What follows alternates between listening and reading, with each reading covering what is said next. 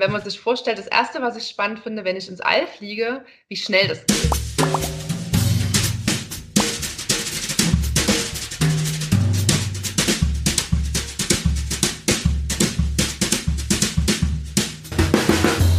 Hallo ihr Lieben, mein Name ist Angela De Giacomo und ich bin die Initiatorin des Wundernova Frauen Sommer und Pinkfest. Es fand letzten Mai in Berlin das erste Mal statt.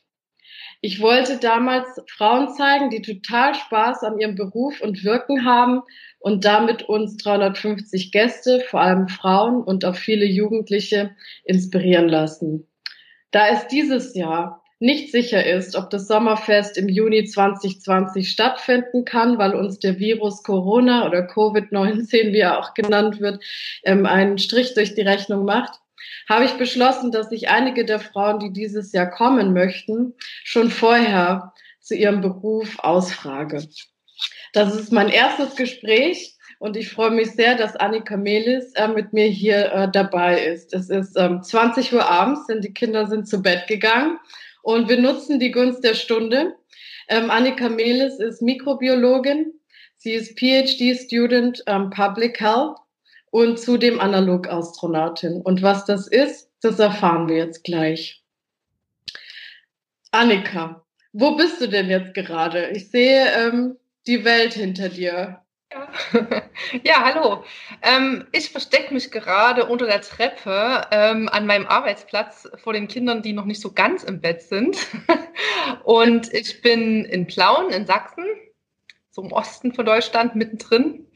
Und ähm, ja, freue mich jetzt auf das Gespräch. Und was hat es mit dem Bild hinter dir auf sich? Ähm, das ist der Erdaufgang vom Mond aus gesehen. Und das hat mir meine Freundin geschenkt. Und das ähm, ist für mich sehr bedeutungsschwer oder ich finde das ein ganz, ganz tolles Bild, weil das eben so die Zerbrechlichkeit unseres Planeten zeigt und wie klein das Schiff ist, auf dem wir alle sind, was wir jetzt gerade ganz aktuell alle merken, dass wir da alle im selben Boot sitzen. Ja, also die Zerbrechlichkeit der Welt, ja. ja. Äh, das merkt man die Tage auf jeden Fall. Ähm, aber um nicht ganz so bedeutungsschwager zu werden und schwer, sag mir mal, also es sind ja einige Sachen, die du machst. Mikrobiologin, du promovierst jetzt im Bereich Public Health, ähm, bist Analogastronautin. Erzähl doch mal, wie kam es dazu und ähm, was genau machst du beruflich? Ähm, also eigentlich kann ich so Einstieg sagen, dass ich ähm, nach der Schule und überhaupt nie wusste, was ich mal machen will, wenn ich groß bin.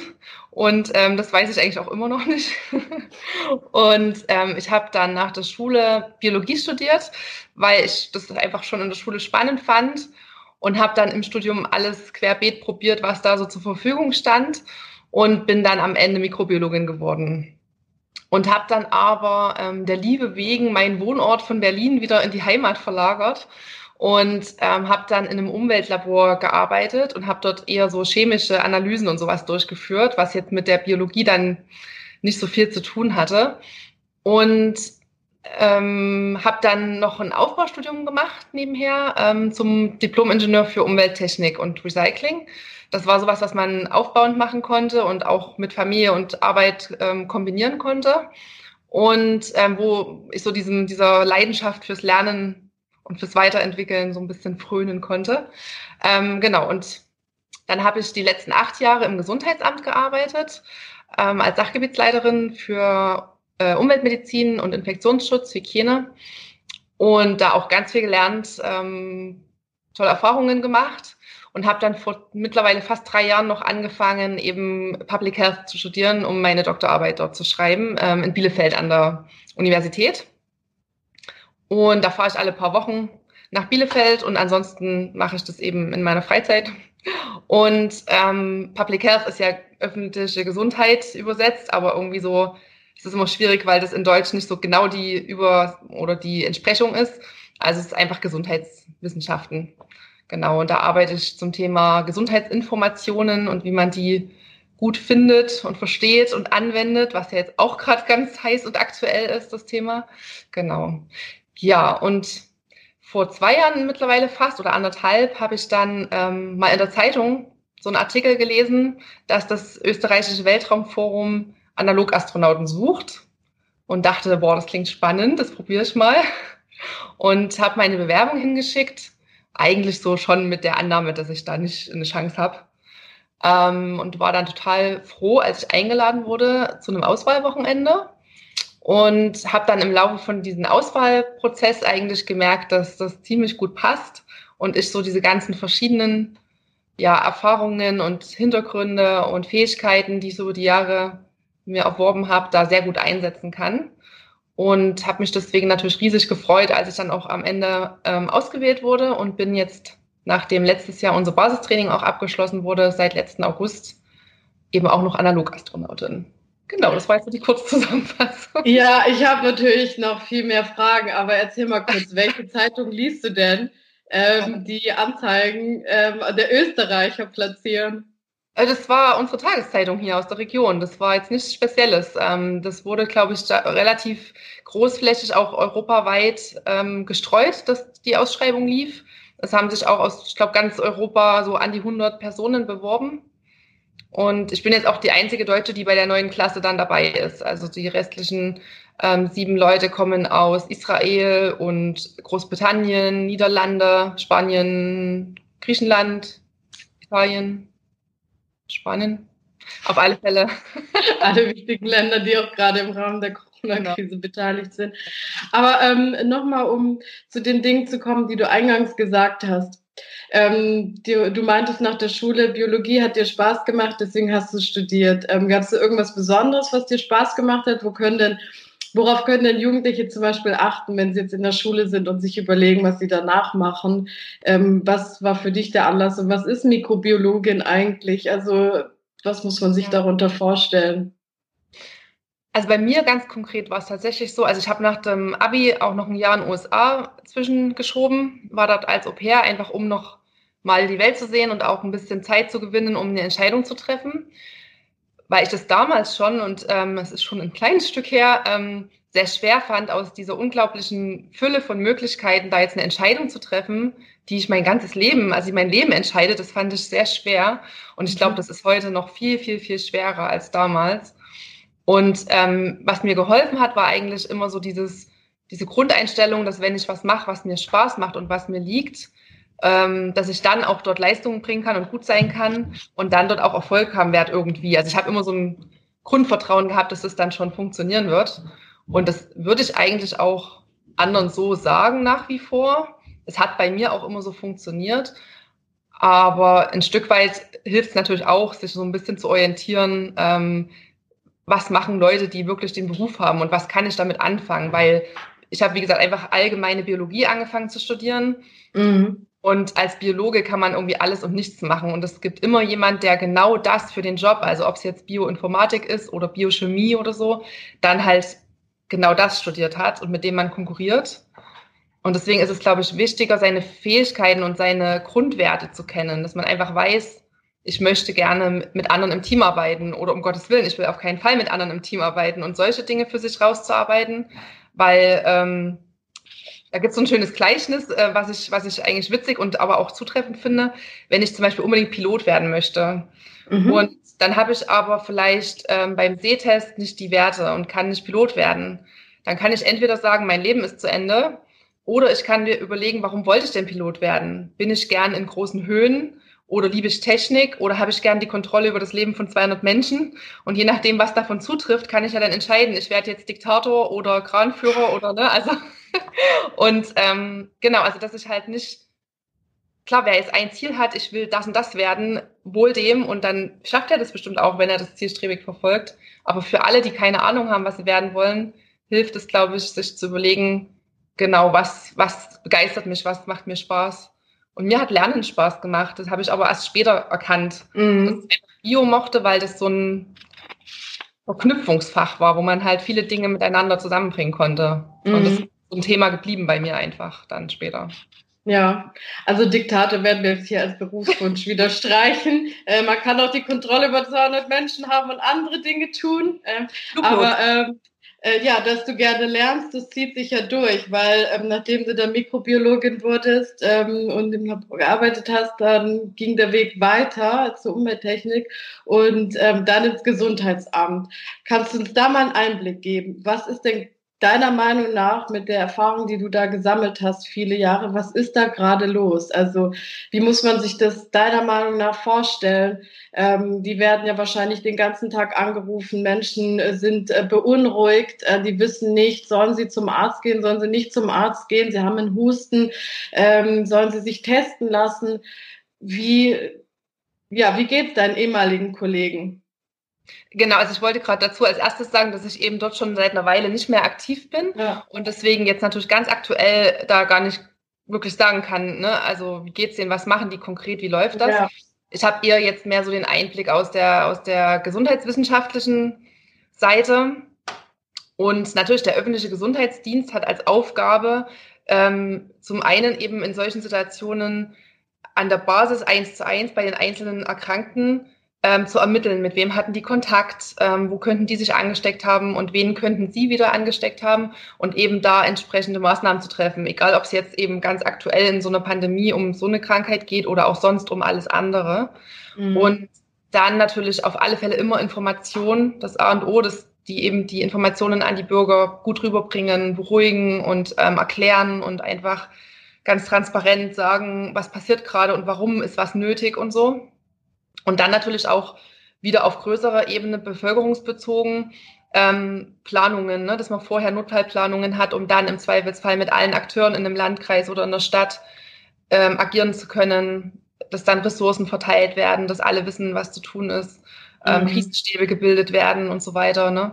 Und ähm, genau, also ich denke, das ist eben das, was jetzt auch überall passiert, dass sich da Krisenstäbe gebildet haben, dass da ermittelt wird und versucht wird, die Infektketten, so gut es jetzt noch geht, bei der Menge schon auch ähm, zu kontrollieren, dann, wie man es ja auch hört in den Medien, dass dann die Erkrankten und die Kontaktpersonen unter Quarantäne gestellt werden, mhm. um die Verbreitung eben zu verlangsamen und zu unterbrechen. Ja, ja. So grob, genau. Okay. Und in der Zeit, als du da warst, was hat dir daran so gut gefallen? Also was, was gefällt einem gut am, an einer beruflichen Tätigkeit im Gesundheitsamt? Also was mir extrem gut gefallen hat, war die Vielfältigkeit, ähm, weil da eben wirklich, also ich glaube, das ging mir auch so, bevor ich dort gearbeitet habe, wusste ich überhaupt nicht, was macht ein Gesundheitsamt. Das war mir alles nicht bekannt, was es da überhaupt alles gibt. Und in den Gesundheitsämtern, das ist ja natürlich sehr unterschiedlich zwischen den Bundesländern und ähm, teilweise auch zwischen den Landkreisen und Größe und so. Aber da gibt es ja von Psychiatern und sozialpsychiatrischem Dienst und Beratungen für Schwangere, Tumorerkrankte und sowas über den Kinder- und Jugendärztlichen Dienst, die die Einschüler untersuchen und ähm, ja generell Gutachten erstellen, sowas alles über den Amtsärztlichen Dienst, der eben das Impfwesen macht und ähm, auch wieder Gutachten macht und ähm, dann Sachen wie eben die ganzen Planungen. Und in meinem Gebiet waren eben Trinkwasser- und Badewasserüberwachung Ah, dann, okay. ähm, genau, also das gehört ja auch dazu. Für so ein mhm. Landfest ist eine Menge und ähm, eben sehr technisch teilweise auch.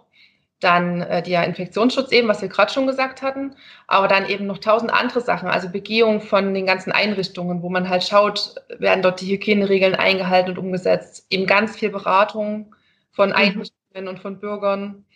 Ähm, dann so Sachen wie zum Beispiel ähm, lokale Gesundheitskonferenzen oder MRE-Netzwerke, also multiresistente Erreger, ne? also sehr, sehr viel Netzwerkarbeit, sich mit anderen Akteuren rundherum zu vernetzen. Und mir hat eben genau das Spaß gemacht, dass so viele verschiedene Dinge immer kamen ähm, und man eben mit so vielen verschiedenen Leuten gearbeitet hat und immer wieder neue andere Gruppen hatte und so. Mhm. Und ähm, dieses Thema Vernetzen ist ja in aller Munde. Was, was verstehst du darunter? Also, dass du einfach mit verschiedenen Menschen ähm, in Kontakt getreten bist und versucht hast, äh, äh, ja, mit denen zusammenzuarbeiten? Oder wie muss man sich das vorstellen? Hast du die einfach angerufen oder wurden die dir vorgestellt oder wo hast du die getroffen? Also ganz unterschiedlich. Zum einen gab es natürlich Netzwerke, die wir als Gesundheitsamt zum Beispiel ähm, initiiert oder geleitet oder moderiert haben, wo dann wir eingeladen haben oder halt es organisiert haben. Dann gab es Sachen, wo man ähm, im Ministerium oder im Landkreis oder so in anderen Gremien eben mit eingeladen war, dort eben den Gesundheitsaspekt mit zu vertreten. Mhm. Oder eben dann in Austauschen mit anderen Landkreisen ähm, seine Erfahrungen weiterzugeben und sich untereinander auszutauschen. Ähm, und dann natürlich letztendlich auch so persönliche Netzwerke. Also ich bin auch immer sehr interessiert einfach daran, wie machen andere irgendwas. Man kann ja immer noch mhm. was lernen. Und welche Probleme gibt es woanders, welche Lösungen gibt es da schon? Ähm, und nicht immer unbedingt mit dem Hintergedanken gleich zu sagen, was bringt mir das jetzt, sondern einfach, weil es erstmal interessant ist. Mhm. Und oft ist es ja so, dass man dann um drei Ecken merkt, dass man halt doch wieder was zurückbekommt oder jemand anders dann dadurch was, äh, also sagt, ach, das habe ich von dem gehört und der hat mir gesagt, er hat es daher. Und das mhm. ist am Ende ja allen hilft. Ne? Also du meinst, so eine gewisse Neugierde an anderen Menschen ist, ist von Vorteil. Okay. Und es zieht sich ja, ja, es zieht sich ja durch, dass du sozusagen ähm, mit vielen anderen Menschen in Teams äh, arbeitest. Ist ja jetzt dann auch ähm, in deiner neuen Aufgabe so als Analogastronautin. Ähm, erzähl mal kurz. Also ich habe die Frage bekommen von Lina, die ist neun. Ähm, die meinte, wie kommt man auf den Berufswunsch? Also vor dem Zeitungsartikel, gab es da schon mal den Wunsch, irgendwas mit dem Weltall zu tun zu haben? Oder war das so, auch äh, ganz spontan, das finde ich jetzt so spannend und ich lerne so gern, ähm, ich melde mich da jetzt mal? Also tatsächlich ist das eine gute Frage, weil für mich war es so, dass ich da vorher nicht dran gedacht habe. Also ich fand, ich habe zum Beispiel schon immer sehr gerne Science-Fiction-Filme geschaut und die Bücher gelesen. Ähm, mein Papa hat immer alte Zeitungsartikel gesammelt von der Mondlandung und sowas. Meine Mutter war sehr interessiert oder ist sehr interessiert an Astronomie. Also es mhm. ist schon irgendwie immer Thema gewesen, aber ich hätte nie ähm, für mich gedacht, dass ich da irgendeinen Beruf ergreife in der Richtung. Und ich kann nicht ehrlich sagen, warum. Also es ist nicht, dass ich da jetzt so ein, dass ich es mir nicht zugetraut hätte oder was. Ich hatte da einfach keinen Zugang oder keinen, ich kam nicht auf die Idee. Und mhm. so ein bisschen habe ich schon den Verdacht, dass es auch daran liegt, dass das eben wenig sichtbar ist und es wenig Vorbilder gibt. Aber ich würde es jetzt auch nicht nur darauf schieben. Also ich weiß es wirklich nicht genau. Und mhm. mit diesem Artikel war das so eine Initialzündung. Und jetzt denke ich schon manchmal, dass ähm, ich vielleicht auch ein bisschen eher hätte auf den Trichter kommen können. Wer weiß, was dann noch alles möglich gewesen wäre so. Aber deswegen finde ich es schon immer gut. Das ist auch mit der Frage vorher, wenn ich ein Interesse an irgendeinem Gebiet habt, dass es auf alle Fälle hilft, mal rumzugucken, wer macht denn das schon und was erzählen die denn davon ähm, und da auch, auch keine Scheu zu haben, sondern einfach mal die anzusprechen oder zu schreiben, weil ich glaube, ganz mhm. viele freuen sich da gern mal ein paar Worte zu verlieren und einem so einen Tipp zu geben.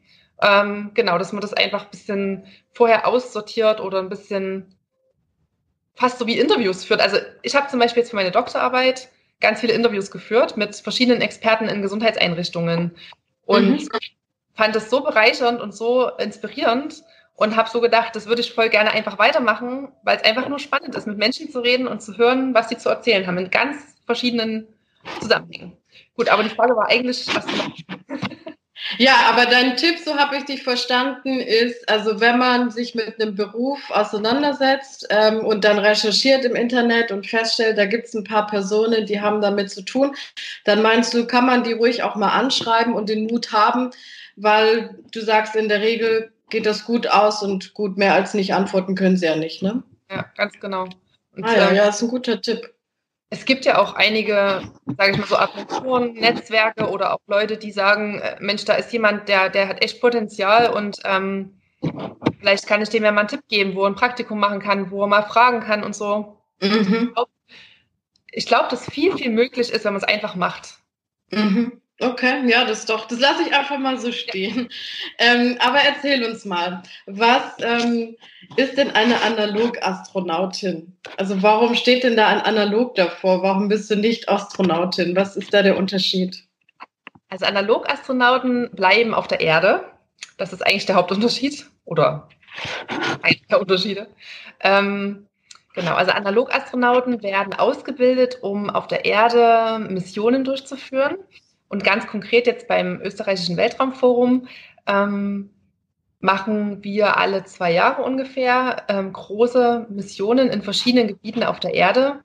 Zum Beispiel war 2018 eine Mission im Oman in der Wüste und davor war das ÖWF auch schon in Marokko, ähm, ähm, in Spanien, in der Rio Tinto-Region zum Beispiel, aber auch in Österreich, in, in zum Beispiel in Eishöhlen, okay. weil ähm, solche Regionen immer irgendwie vergleichbar in irgendwelchen Teilen sind mit dem Mars jetzt in dem Fall. Also mhm. sei es, weil sie sehr kalt sind oder sehr lebensfeindlich, sehr weit, also sehr ähm, einsam, weit weg von Zivilisationen oder weil sie vielleicht geologisch ähnlich sind. Ähm, wenn man zum Beispiel nach Spuren von Wasser oder von Leben sucht, dann sucht man ja spezielle geologische Strukturen, die darauf hindeuten, dass dort sowas gewesen sein könnte. Mhm. Genau. Und man muss deswegen eine Ausbildung dafür haben oder ausgewählt werden dafür, weil zum einen wir mit Raumanzugssimulatoren arbeiten. Das sind Raumanzüge, die würden auf dem Mars so nicht funktionieren, aber die haben sehr viele Funktionen schon, die spätere Anzüge auch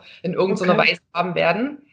Und ähm, die sind technisch sehr komplex und auch sehr schwer und damit zu arbeiten, dafür muss man trainieren. Das geht jetzt nicht so. Ne? Und dann ähm, werden dann bei diesen Missionen ganz viele Experimente durchgeführt aus ganz verschiedenen Wissenschaftsbereichen, Medizin, Psychologie, Geologie, Robotik, ähm, Mikrobiologie. Okay. Und ähm, genau, also deswegen sind alle, die jetzt ähm, dabei sind und das machen, auch Experten auf verschiedenen Feldern. Also wir haben Ärzte, Astronomen, Physiker, Raumfahrtingenieure dabei.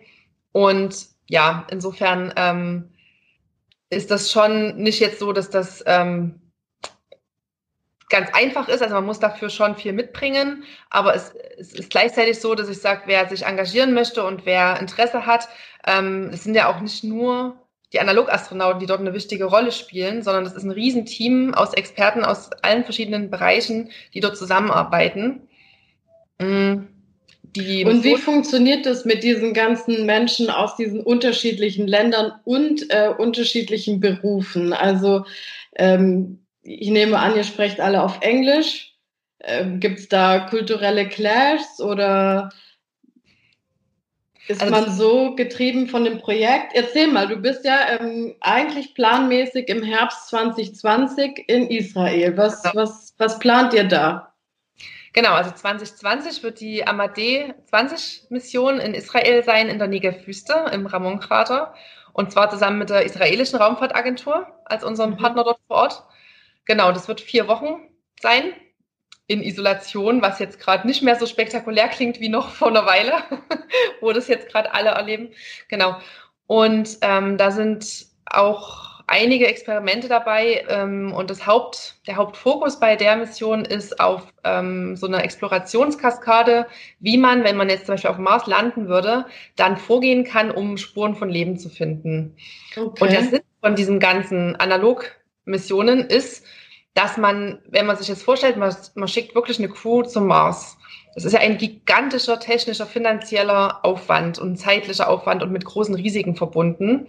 Und natürlich muss das bis ins letzte Detail vorbereitet sein, um dann möglichst optimal ablaufen zu können. Und man kann sich vorstellen, dass man alles, was man vorher schon mal durchspielt und probiert und wo man Fehler macht und daraus lernt, ähm, davon sehr profitiert später. Und der Vorteil zum Beispiel jetzt beim ÖWF ist, dass es eine Organisation ist, die flexibler ist als jetzt zum Beispiel so eine große staatliche Organisation, ähm, wie zum Beispiel jetzt die ESA oder die NASA, ähm, oder staatlich, aber so eine große Organisation, genau. mhm. genau. Ähm, und man halt schnell viele Sachen probieren kann und auch Fehler machen kann und daraus lernen kann und das verbessern kann.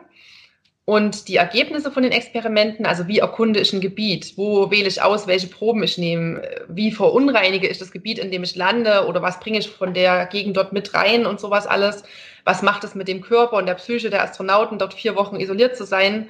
All solche Sachen kann man dann eben jetzt in so, in so einer Simulation durchspielen.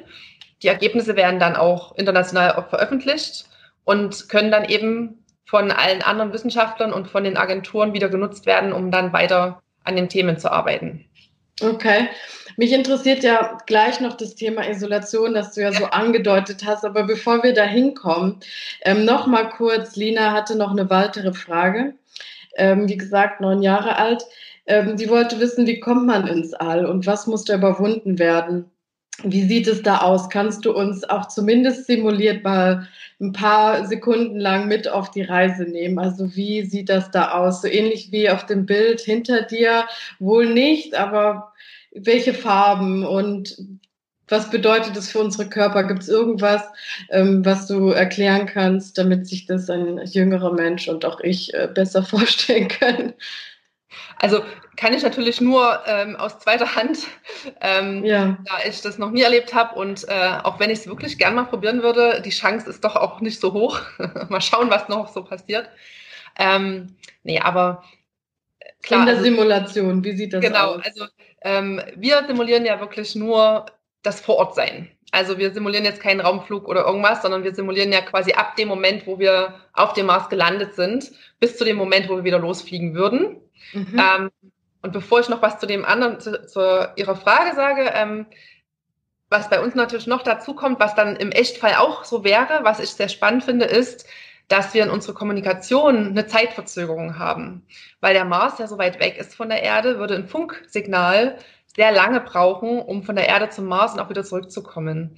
Und deswegen haben wir das so, dass wir mit unserer, äh, mit unserem Mission Support Center, was in Innsbruck ist, in Österreich, ähm, nach Israel auch so eine Zeitverzögerung einbauen. Und, und wie lange ungefähr? 20 Minuten, also mhm. beide Wege. Ähm, und dann würde man halt, wenn man jetzt eine Nachricht schreibt, dauert es halt zehn Minuten, ehe die ankommt. Und man kann sich vorstellen bei einer Unterhaltung, dass es dann sehr zäh ist. Ja. Und diese Wege, wie man dann kommuniziert, muss man natürlich ähm, üben und, und dafür neue Prozeduren finden, damit es gut funktioniert. Mhm. Genau. Aber um nochmal auf die Frage zurückzukommen, wenn ich jetzt mal aus meinen, äh, was ich aus Filmen und aus Vorlesungen und so weiter weiß, ähm, wenn man sich vorstellt, das Erste, was ich spannend finde, wenn ich ins All fliege, wie schnell das geht. Ähm, okay. Und dass unsere Atmosphäre, das passt auch wieder zu dem Bild, unsere Atmosphäre ist ja nur ungefähr 100 Kilometer dick. Also dann, ab da ist diese Linie, wo man halt sich international darauf verständigt hat, dass dort das Weltall anfängt. Mhm. Ähm, und 100 Kilometer, wenn man sich das auf der Karte anguckt, also da bin ich von hier gefahren nach, jetzt will ich nicht schlechte Geografiekenntnis offenbaren, aber also da bin ich noch nicht mal in Dresden von hier aus. Mhm. Und, ähm, und, das, und das war's. Und dann bin ich im All. Und so eine Rakete ähm, braucht halt ein paar Minuten. Der Rest der Zeit, den die brauchen, um da hochzukommen, ist dann eben, um den richtigen Orbit einzustellen und anzudocken und so. Aber wie schnell ich die Erde verlassen habe, das finde ich schon mal zum Beispiel sehr. Okay, ja. Ne? Wow.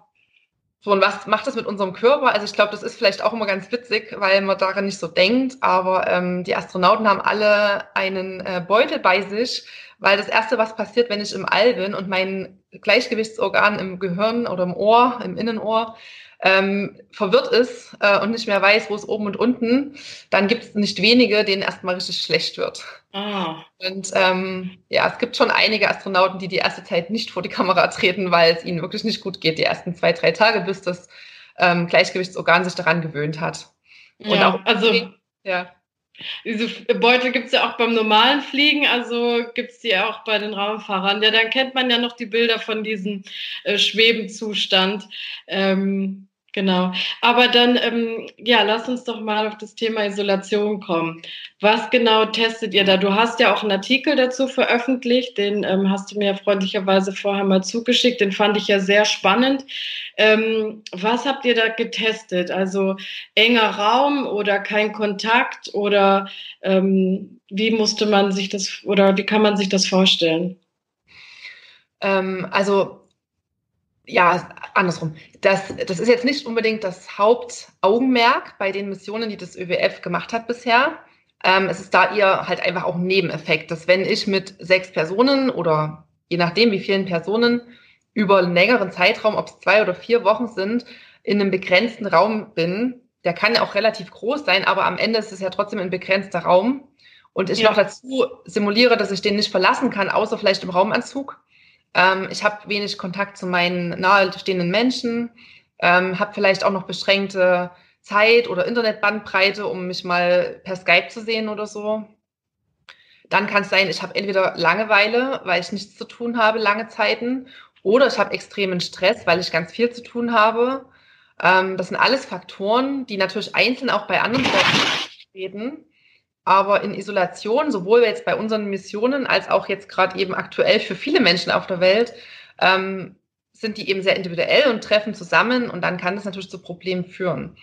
Und das Interessante ist einfach, dass für die jetzige Situation man halt aus der Forschung, die es ja schon seit Jahrzehnten oder seit langer Zeit gibt, eben von Psychologen über was macht das mit uns, wenn wir in solchen Situationen sind, ähm, da natürlich schon einige Tipps auch ableiten kann oder einiges Wissen, was man jetzt machen kann, um sich ein bisschen zu helfen und um zu verhindern, dass es einem sch schlecht geht damit. Ne?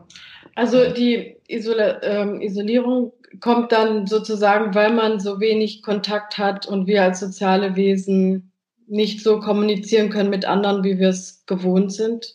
Oder ein Faktor. Also ein Faktor. Ich bin mhm. jetzt keine Psychologin, insofern ich habe das auch von Psychologinnen ähm, und Psychologen in meinem Training zum Beispiel erfahren, dass, dass man auch weiß, was einen erwartet.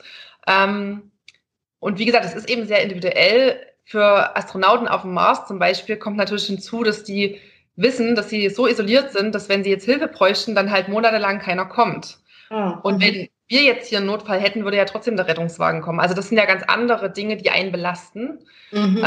Ähm, dafür ist es halt hier zum Beispiel so, dass man ähm, gefühlt offensichtlich zurzeit zu wenig Klopapier hat, jetzt mal um das spaßig, aber dass halt auch ähm, während äh, man halt, wenn man sehr gut ausgestattet ist, keine Sorgen hat um Mangel, kann es ja sein, dass in anderen Situationen halt wirklich dann Dinge knapp werden. Mhm. Oder es ist ein Unterschied, ob ich in einem großen Haus mit einem Garten ähm, in Quarantäne bin oder ob ich in einer Einzimmer ähm, Neubauwohnung sitze. Ähm, die Größe natürlich. Und mhm. es ist einfach so, dass nicht bei jedem, aber bei manchen Menschen, und das ist auch nicht 100 pro sicher, was da alles dazu beiträgt, aber ebenso Dinge wie, dass man dann Probleme mit dem Schlafen bekommt, dass man keinen Rhythmus mehr hat so richtig, weil ein vielleicht auch nichts daran also im All zum Beispiel mit Licht oder Nichtlicht, Tageslicht und so, hat man ja keinen automatischen Tagesrhythmus, jetzt als ein Beispiel wieder, was mhm, mir ein. Mhm.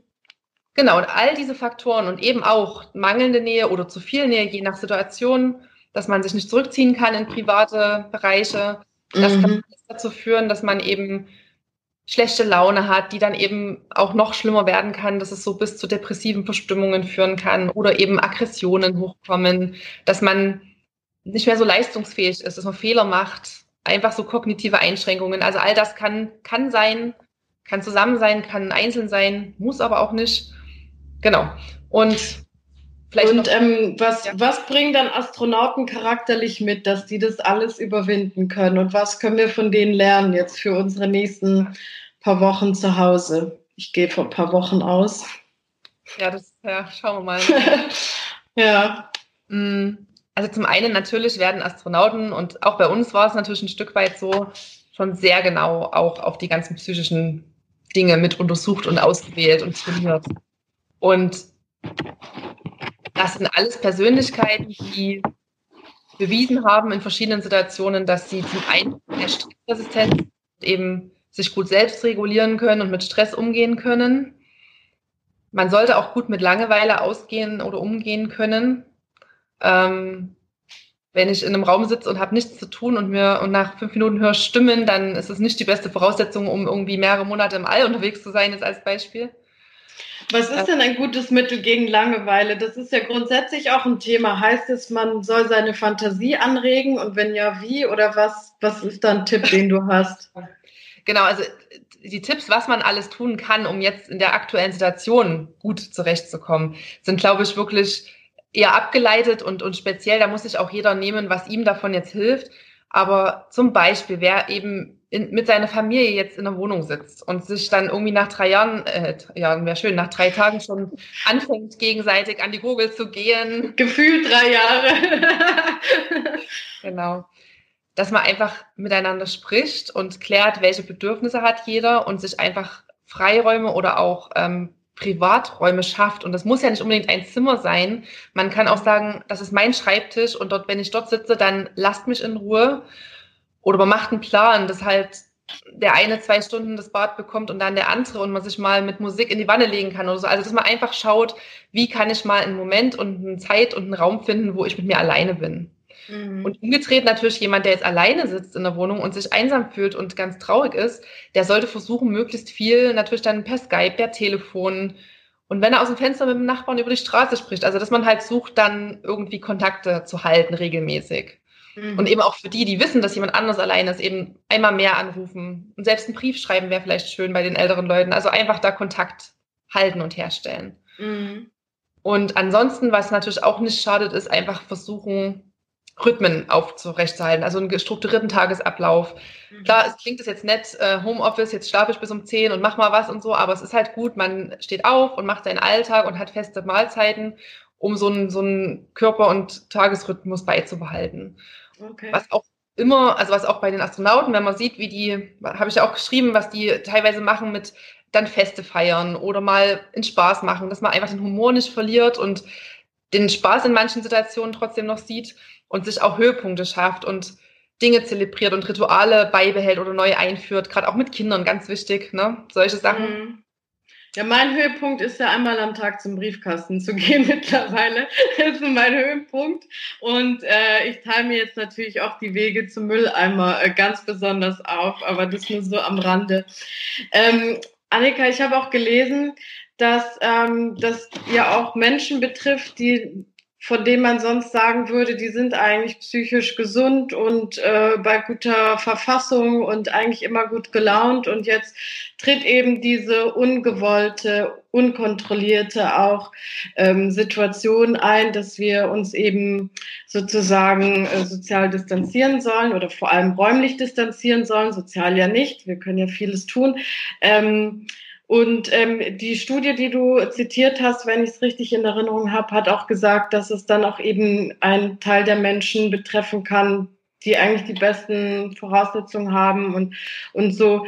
Ähm, kann man da auch Rückschlüsse ziehen, dass man sagt, also das betrifft eben nicht nur per se gefährdete Menschen, sondern das kann uns alle betreffen und worauf sollten wir achten? Also also natürlich, das ist überhaupt nicht so, dass man jetzt äh, dann denken muss, ach, wieso heule ich jetzt? Äh, es ist doch gar kein Grund und anderen geht es schlecht oder so. Also jeder, dem es nicht gut geht, hat dafür seine Berechtigung. Und ich glaube, gerade die aktuelle Situation, was da eine ganz große Rolle spielt, ist ja auch einfach so diese Ungewissheit und diese vielen widersprüchlichen Informationen und dass man einfach noch nicht sagen kann, wie sieht es in zwei Wochen aus oder in zwei Monaten, geschweige denn später.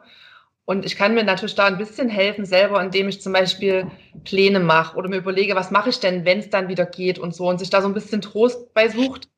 Aber ich finde es ganz wichtig, wenn ich merke, dass es mir nicht gut geht, dass ich mir dann einfach Hilfe hole. Also es gibt ja auch ganz viele Telefonnummern, die man anrufen kann. Mhm die ganzen psychosozialen Dienste oder Sorgentelefone und so weiter. Und eben, wenn man das nicht möchte, man kann ja auch versuchen, Freunde zu erreichen, Familie zu erreichen, ähm, dass man damit nicht alleine ist und keine Angst oder Scheu haben muss und sich schlecht fühlen muss. Also ich glaube, gerade hat ist jeder, der irgendwie ne, das merkt, völlig versteht jeder. Und mhm.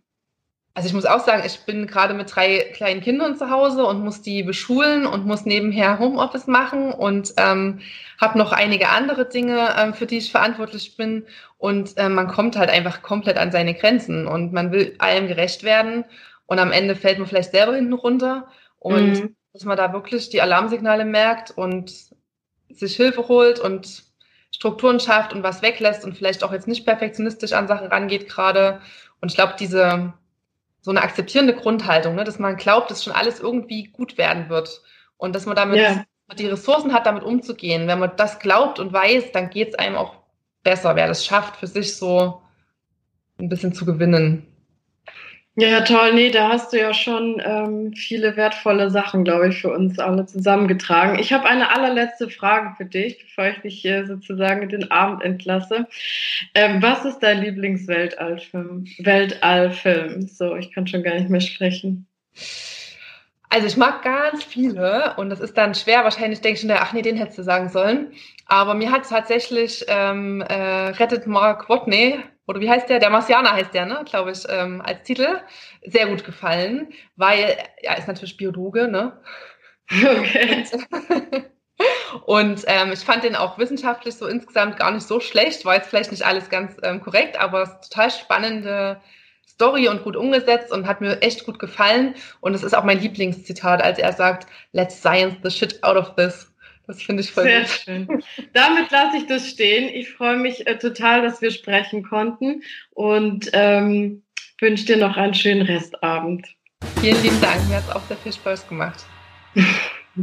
Ciao.